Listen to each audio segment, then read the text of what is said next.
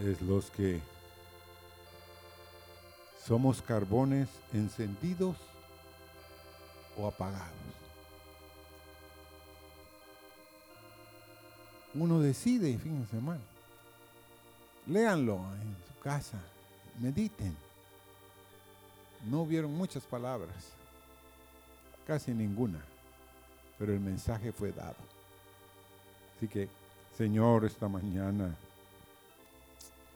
tú estás aquí como poderoso gigante para destruir fortalezas, para destruir, Señor, cosas que nos tienen cautivos, prisioneros, cosas que están delante de nosotros que no nos dejan ver, Señor. Pero tú puedes hacer un milagro esta mañana como has hecho a través de la profecía al hablarnos, Señor. Nos instas, Señor, a confiar en ti, a caminar, Señor, en tus palabras, Señor. Gracias esta mañana. Amén. Pueden sentarse.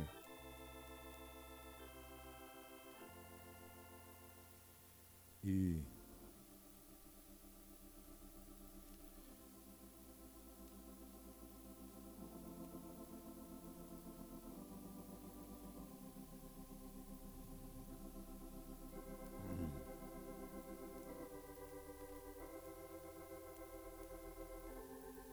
pronto usted va a descubrir que en la vida hay dos clases de tesoros, los de la tierra y los del cielo.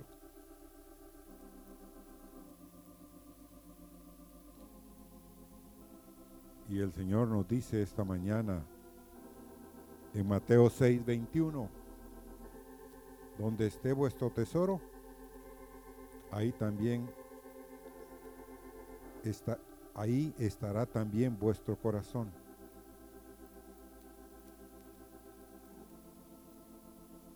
Y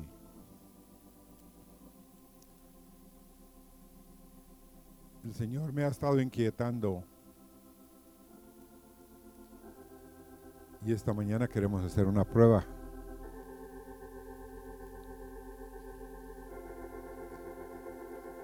Y es, vamos a cerrar todos nuestros ojos por un minuto. Pero no abras los ojos durante un minuto. Cuando yo cuente tres, empezamos. Uno, dos y tres.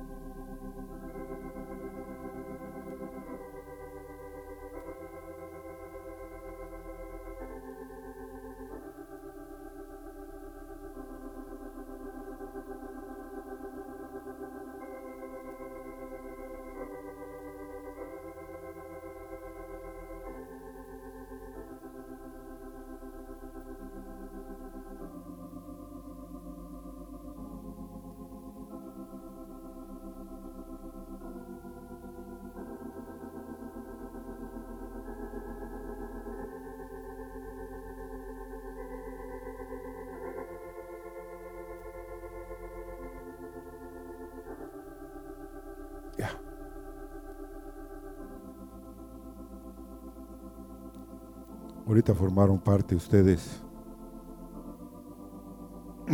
y yo también,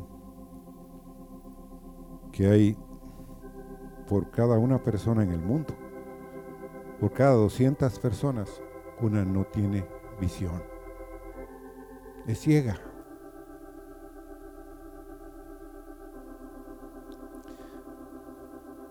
Entonces, que no miran absolutamente nada, más o menos son 40 millones de que no ven absolutamente nada. Pero hay otros 200, 50 millones que tienen mala visión con diferentes niveles de discapacidad, desde morada, desde moderada hasta grave. Pero hay otros cientos de millones de personas que nunca le dicen a nadie que ya no ven, que han perdido la visión. Y hermanos, actualmente en el mundo están dándole una importancia muy grande a los, ojos. Han descubierto que el ojo es de los órganos más seguros que tenemos en el pueblo, en el cuerpo. Y los están operando casi sin anestesia, más que solo en esta parte. Y estaba leyendo de una mujer de un pueblo que se llama Namidia. Esta mujer de niña tuvo que huir de un pueblo, otro pueblo, hasta otro pueblo. Siempre huyendo.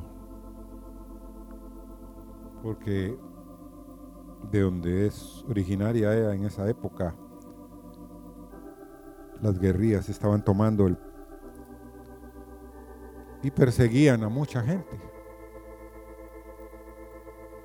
Esta mujer llegó hasta un lugar donde una misión internacional se interesó en los refugiados y logró estudiar medicina.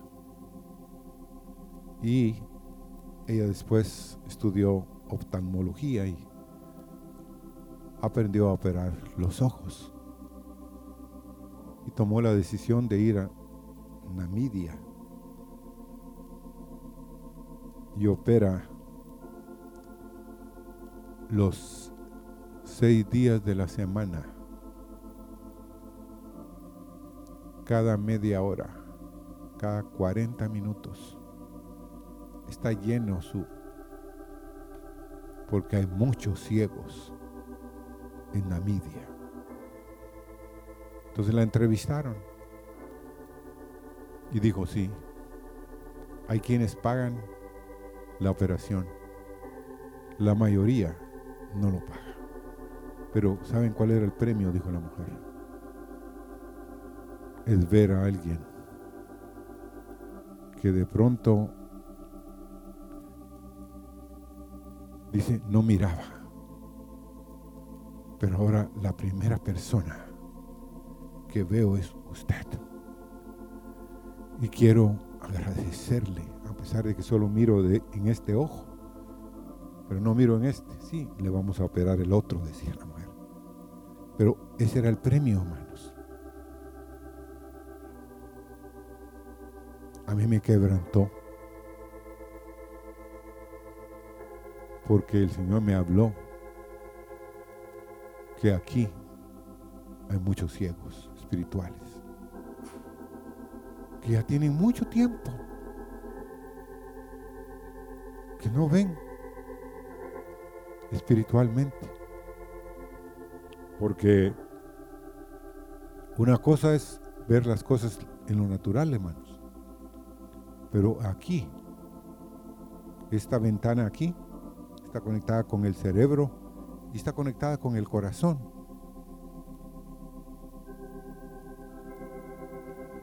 Y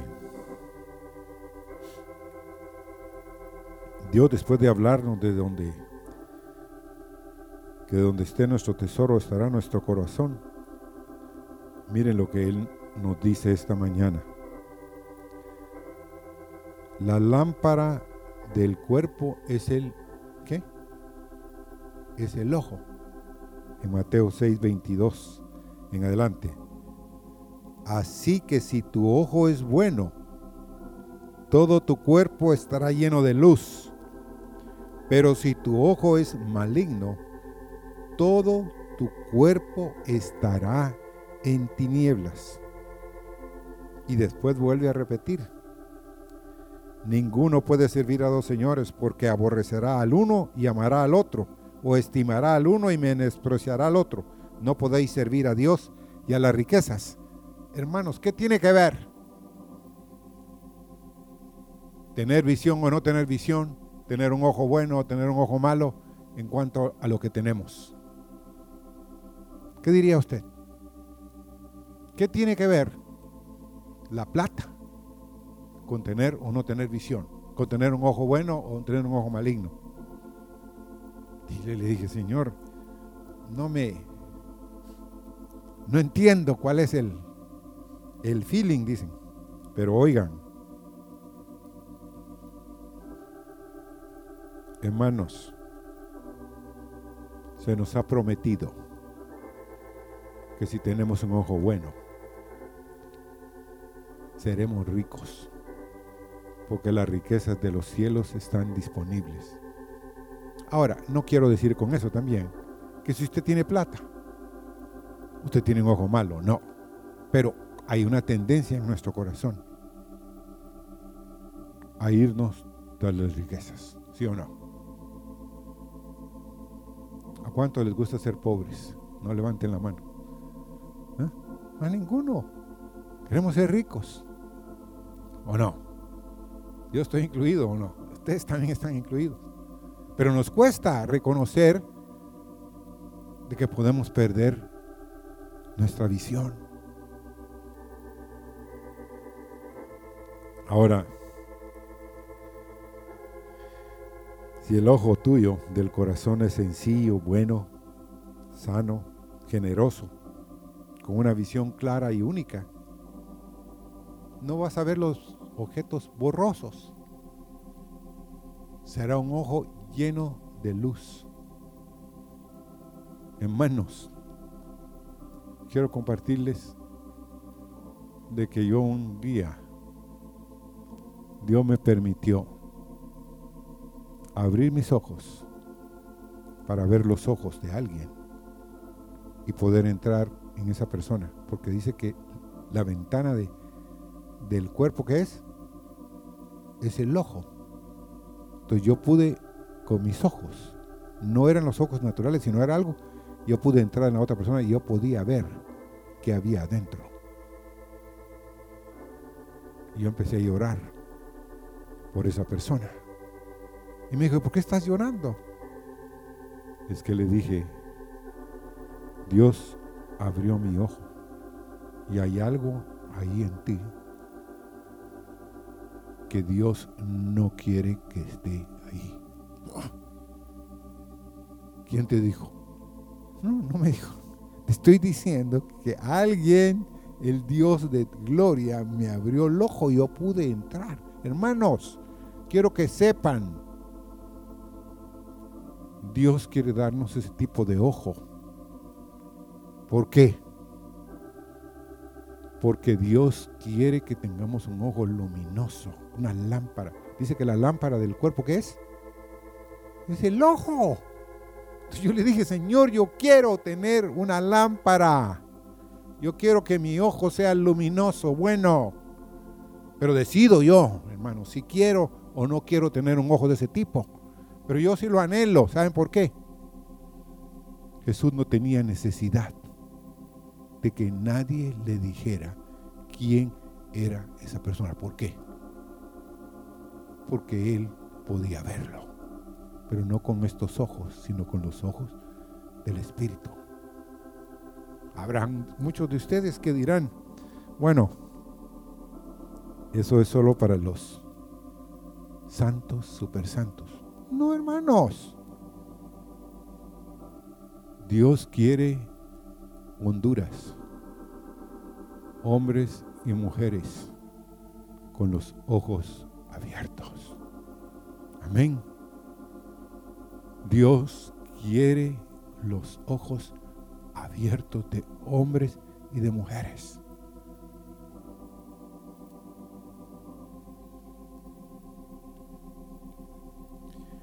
Ahora, el significado de ojo en la Biblia es pozo.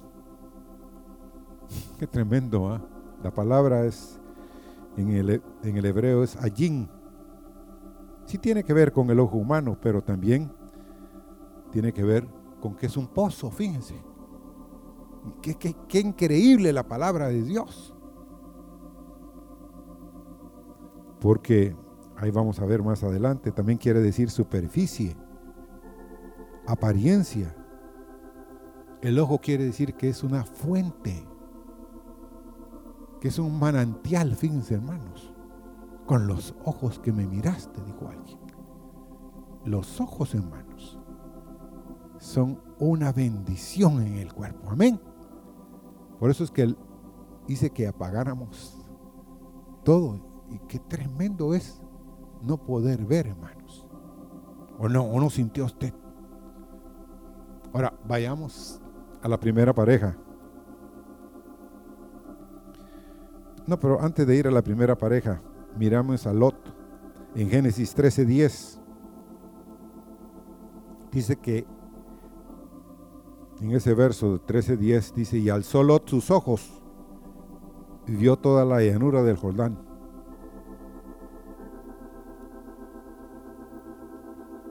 Eso es lo que muchos hombres y mujeres Solo pueden ver qué? Lo natural. Pero no pueden ver lo que está detrás de las cosas.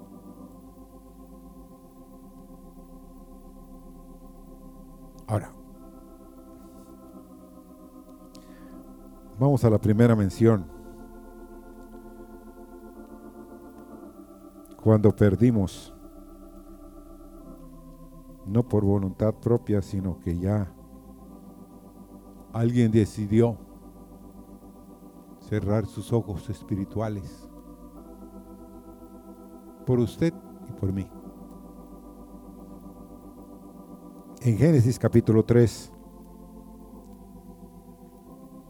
vamos ahí por favor, los versos 5 y 6.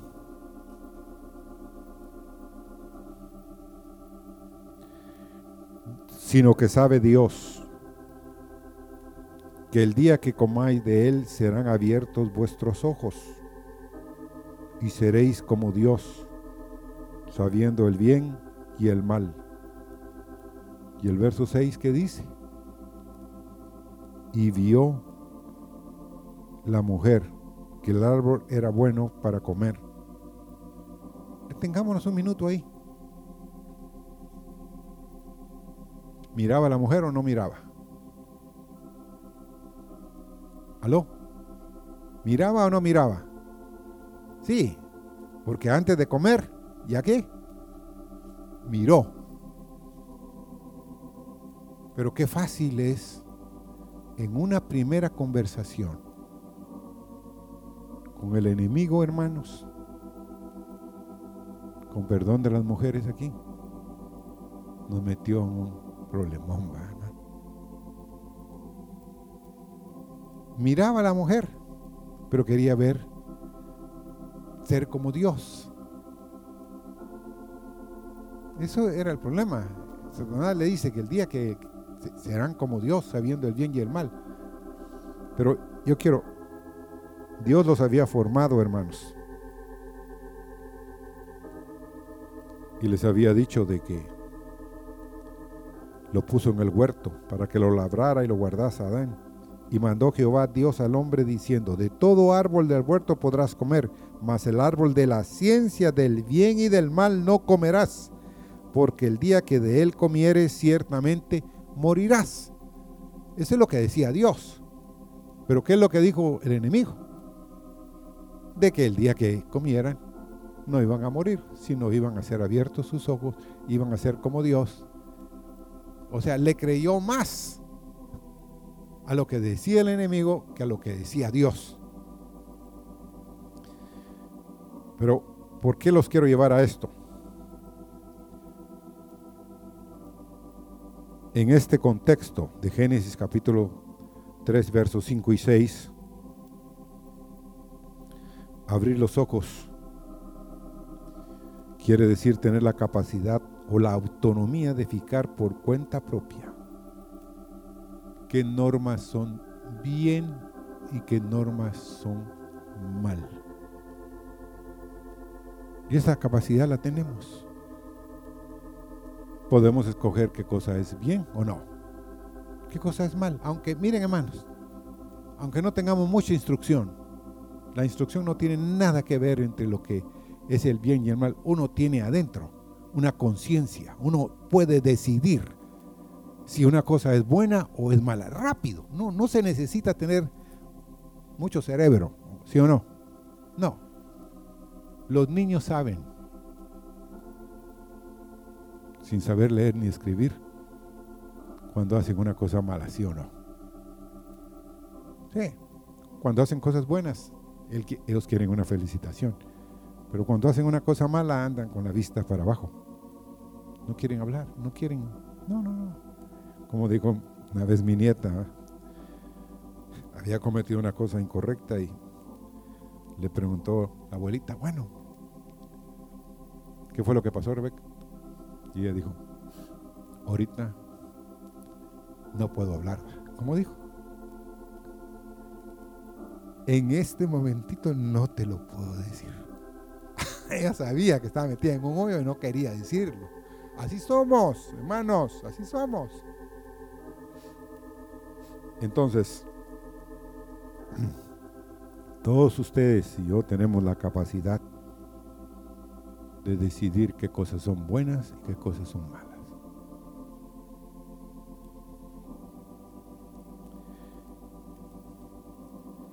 En Proverbios 4:25, el ojo se refiere a una facultad moral. Dice, miren tus ojos lo que es recto diríjase tu vista a lo que está frente a ti. ¿Cómo? Miren tus ojos lo que es recto. Y diríjanse tu vista a lo que está frente a ti.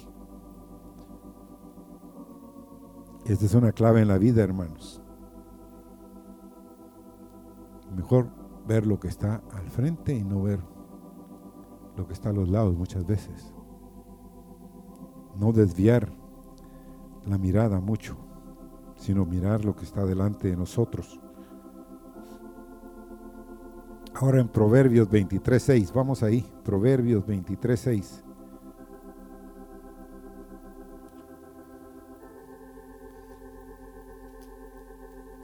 En nuestra Biblia Reina Valera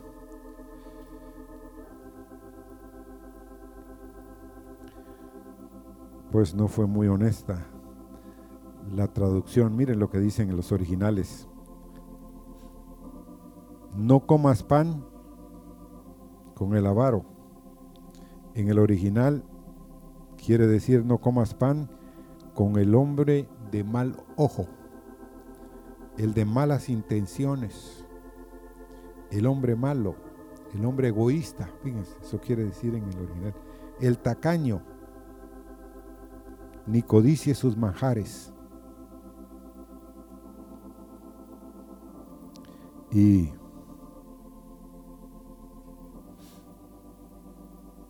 una persona, hermanos, usted y yo somos de guía o de ojos de otros, ¿sí o no? ¿Y a cuántos de ustedes les gusta comer pan con alguien que ustedes saben que tiene malas intenciones, que tiene un mal ojo, uno sabe. Hay personas, uno dice, no, con este no como. En mi país, o allá en Guatemala, porque este es mi país, hermano, dicen de que con este ni a misa. ¿Por qué? Porque sé cuál es su intención, cuál es su deseo, qué está pensando él. Ahora, dice Moisés en número 10:31, vamos ahí.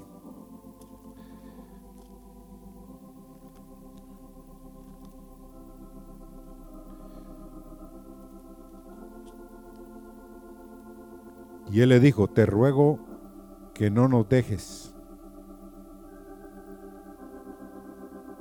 porque tú conoces los lugares donde hemos de acampar en el desierto, y nos serás en lugar de qué?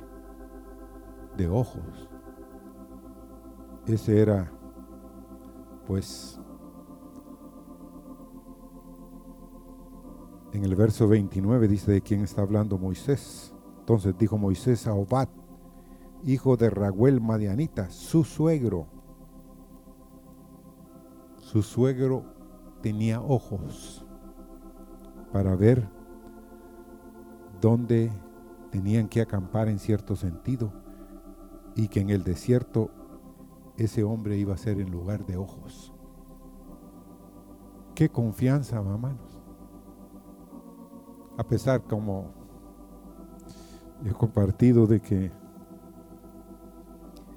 qué difícil era para Moisés y para ustedes a veces creer en los suegros. Ah, no. Bueno, yo tenía una buena suegra y un buen suegro, pero yo no sé usted. Pero la realidad es esta. Este suegro que tenía Moisés trabajó Moisés para él 40 años. Y el premio a los 40 años fue una mula y Séfora la mujer.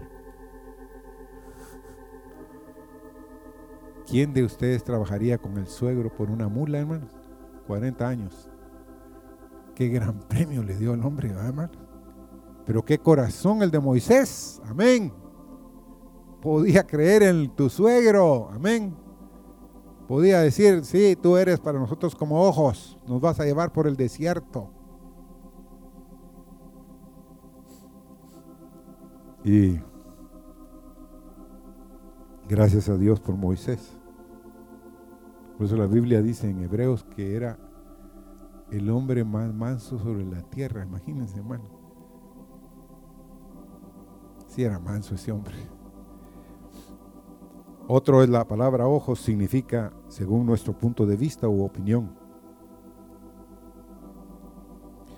Y es que cuando Agar en Génesis 16, 4 dice, y se llegó Abraham a Agar, la cual concibió y cuando vio que había concebido, miraba con desprecio a su señora. O sea, ¿cuántos de ustedes han sentido que aunque no le digan nada, los ojos de la persona le están gritando que usted para él es despreciable. ¿Usted no se ha sentido así alguna vez? Ah, a veces uno siente que, que no me mire, que no me mire, que pase desapercibido, porque estaban viendo con unos ojos que... Y a veces no nos, no nos queremos sentir así. Pero a veces Dios pone personas cerca de nosotros que somos despreciables a sus ojos, hermanos. ¿Qué dijeron los egipcios de los pastores de ovejas? Que eran despreciables para ellos.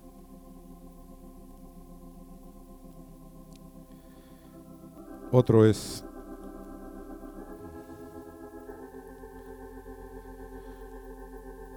en la época de Moisés también en Éxodo capítulo 10. Veamos esos versos, el verso 5 y el verso 15. El verso 5 dice,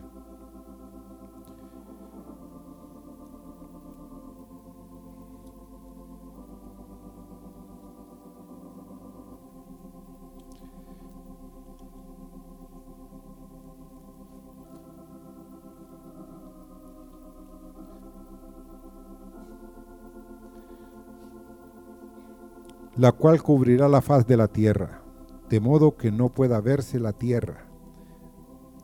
Y ella comerá lo que escapó, lo que quedó del granizo comerá asimismo todo árbol que es fructífero del campo. El verso 15 dice de ese capítulo 10, y cubrió la faz de todo el país, y oscureció la tierra, y consumió toda la hierba de la tierra y todo el fruto de los árboles, que había dejado el granizo. No quedó cosa verde en árboles ni en hierba del campo en toda la tierra de Egipto. Esta fue la plaga de las langostas. Y en el verso 4 dice, y si aún rehusas, está hablando Moisés a Faraón, dejarlo ir, he aquí que mañana yo traeré sobre tu territorio la langosta. Hermanos, puede ser que tu tierra Dios haya traído la langosta y se haya comido toda hierba, toda cosa, todo fruto en tu tierra. Y no fue más que por Dios.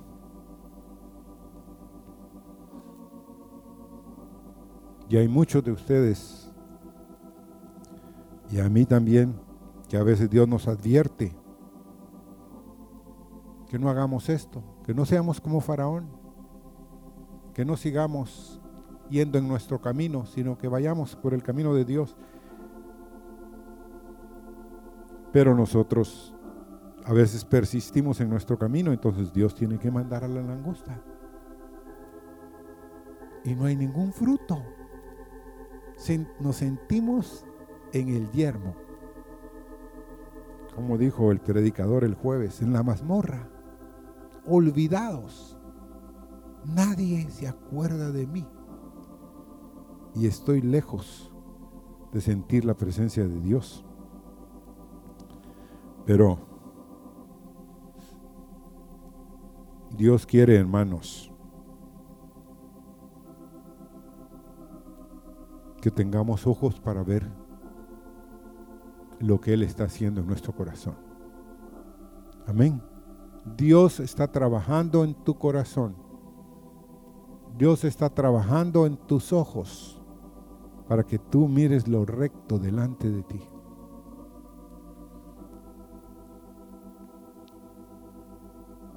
La palabra también se refiere a una fuente, a un manantial, a un ojo de agua.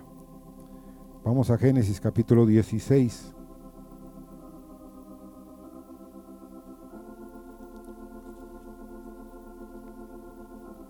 El verso 7 dice, y la halló el ángel de Jehová junto a una fuente de agua en el desierto, junto a la fuente que está en el camino de Shur. Hermanos,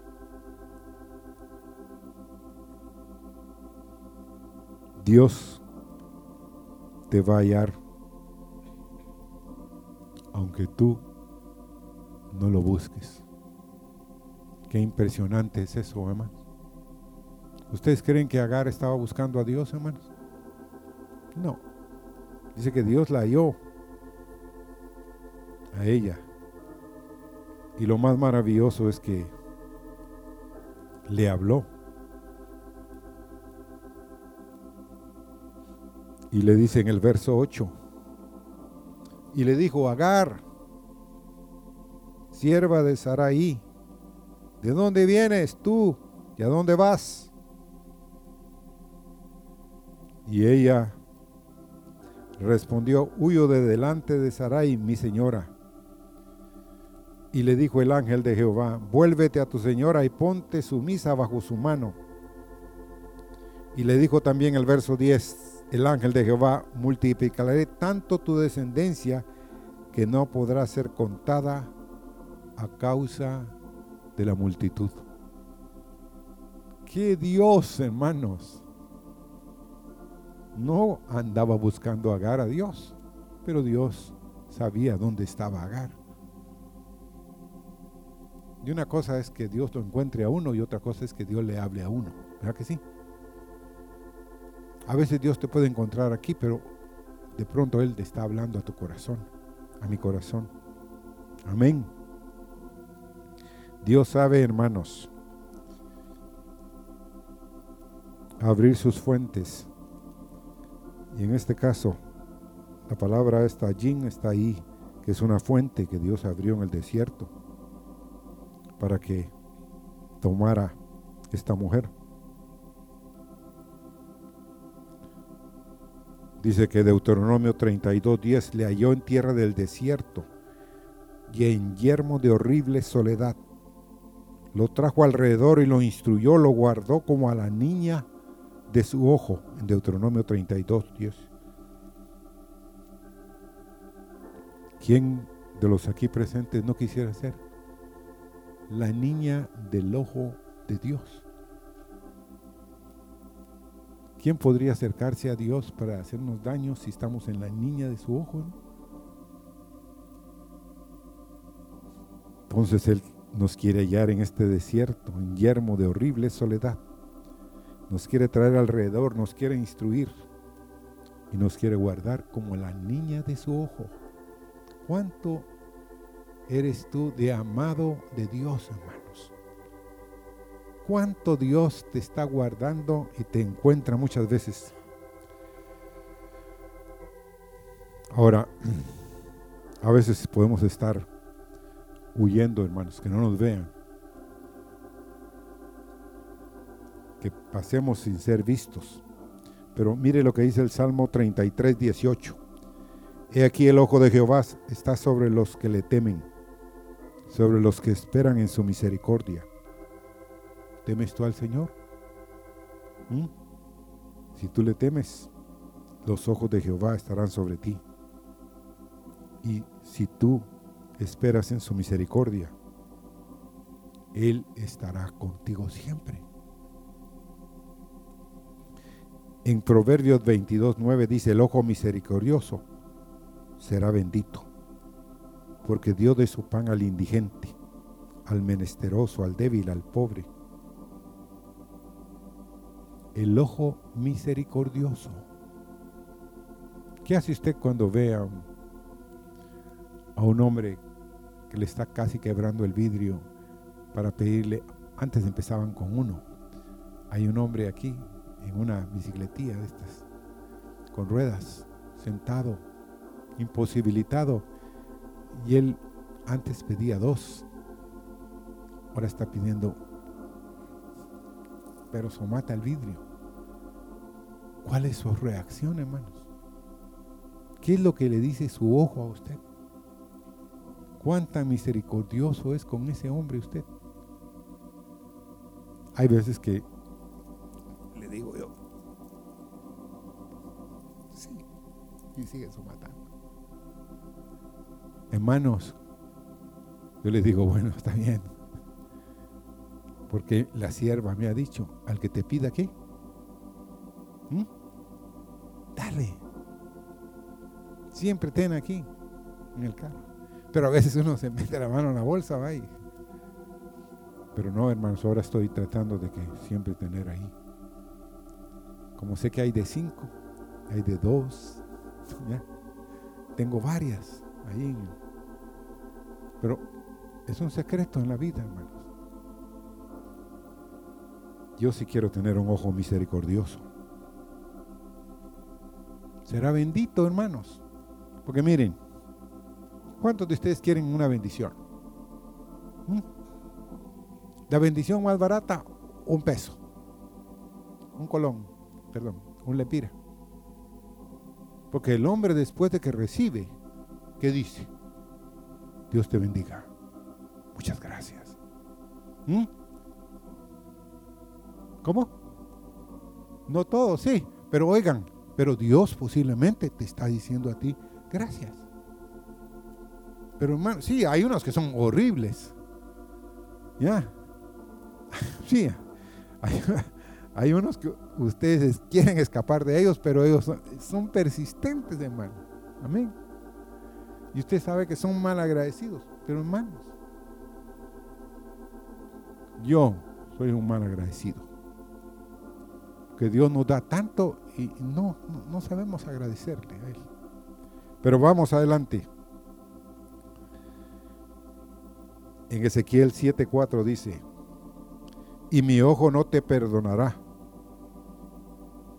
ni tendré misericordia, antes pondré sobre ti tus caminos y en medio de ti estarán tus abominaciones y sabréis que yo soy Jehová. Esto habla del fin, hermanos. Mi ojo, dice Dios, no te perdonará ni tendré misericordia, porque va a poner sobre ti y sobre mí mis caminos. Yo le dije al Señor, Señor, mírame con un ojo misericordioso. Mírame con un ojo bendito. Señor, no me mires con este ojo que no perdona. Porque en el final de los días, hermanos, Dios se levantará y no perdonará. Pero Señor, mírame con ojos de misericordia. Porque en Ezequiel 7:9 dice, y mi ojo no perdonará otra vez, ni tendré misericordia, según tus caminos pondré sobre ti, y en medio de ti estarán tus abominaciones, y sabréis que yo Jehová soy el que te castiga. Y Dios quiere que seamos conscientes que si viene la prueba, viene la situación, difícil es porque Dios lo permite. Amén. Ahora, queremos ir al Salmo 146 y verso 8. El día jueves, el hermano Alberto nos compartió sobre este salmo. Una cosa muy preciosa, hermanos. Entonces, yo ya había escogido este verso en el Salmo 146 y verso 8.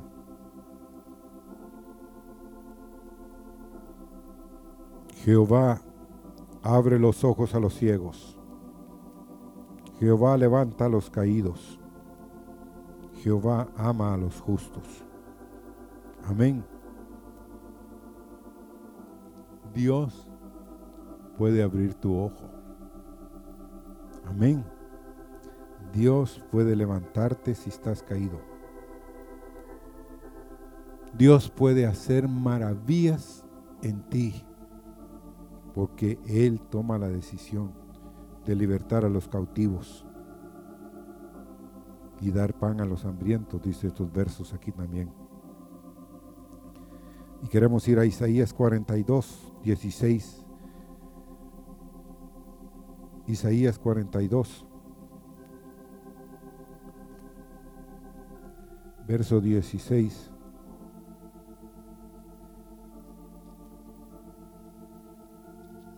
y 18.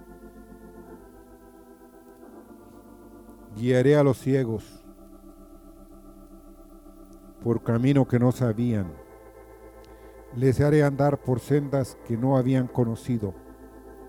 Delante de ellos cambiaré las tinieblas en luz y lo escabroso en llanura.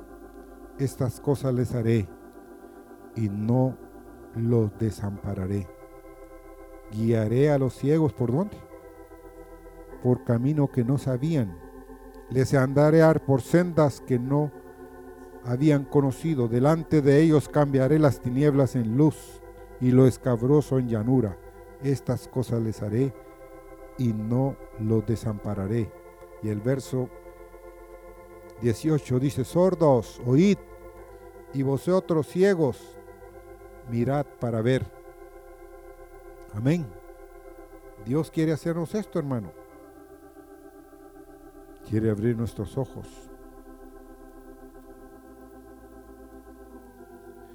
Y quiero terminar con dos cosas. ¿Cuántos de ustedes se consideran delante de Dios con cierto valor?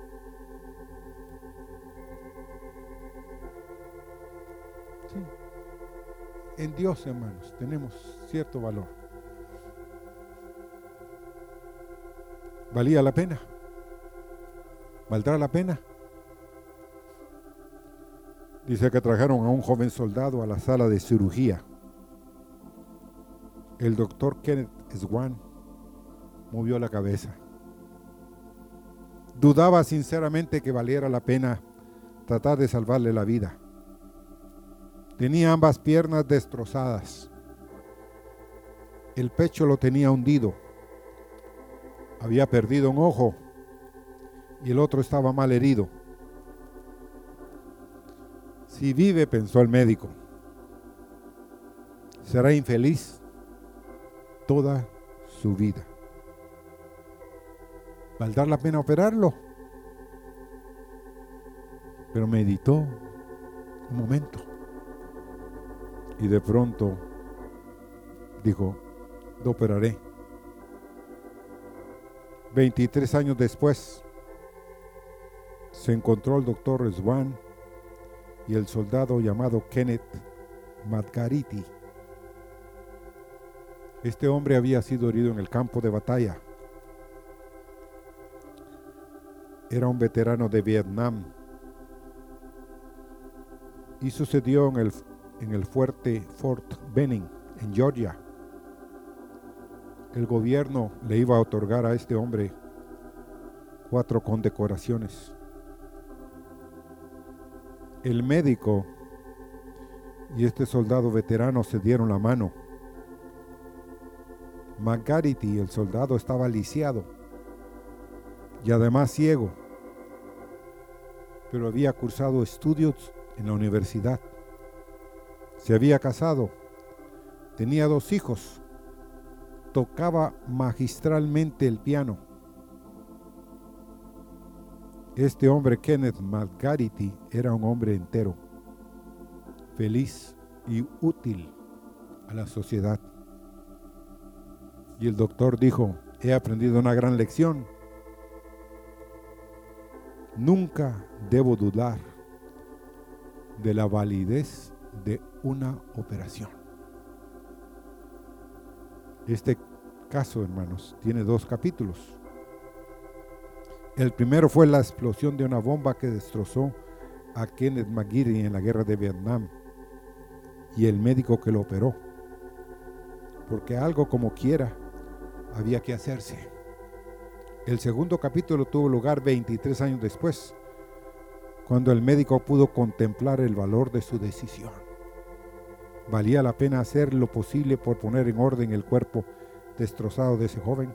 Seguro que sí hubo que amputarle ambas piernas, hubo que extraerle los dos ojos, hubo que coserlo por todas partes y reacondicionar su pecho, su rostro, sus brazos y manos. Pero valió la pena. Tras 23 años de lucha tenaz, Kenneth Margarity llegó a ser un hombre feliz, completo y útil.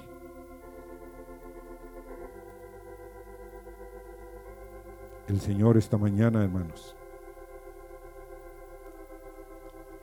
Te pregunta a ti y me pregunta a mí. ¿Qué tipo de ojo tienes tú? Y queremos leer la porción de Mateo 6, 22 y 23. La lámpara del cuerpo es el ojo.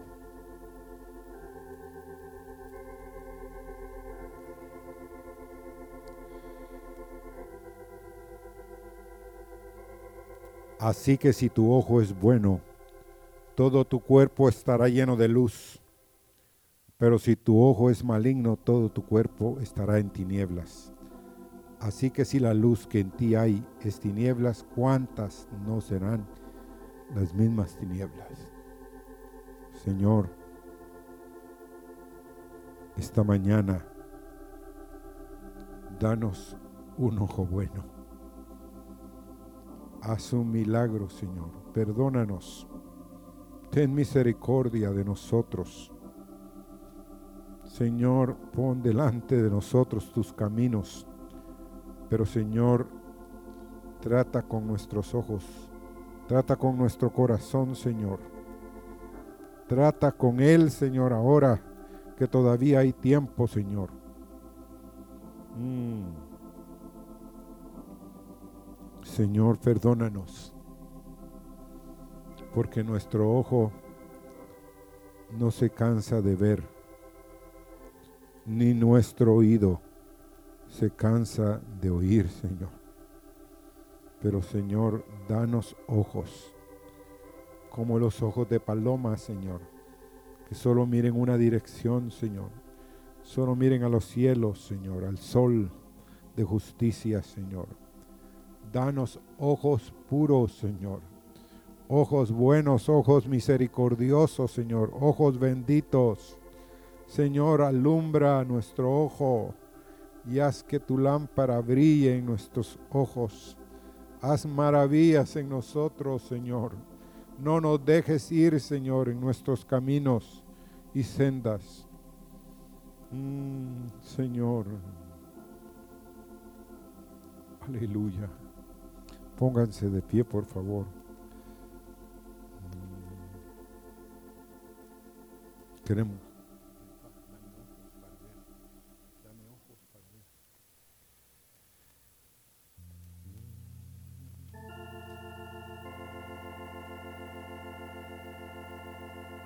Dame ojos para ver,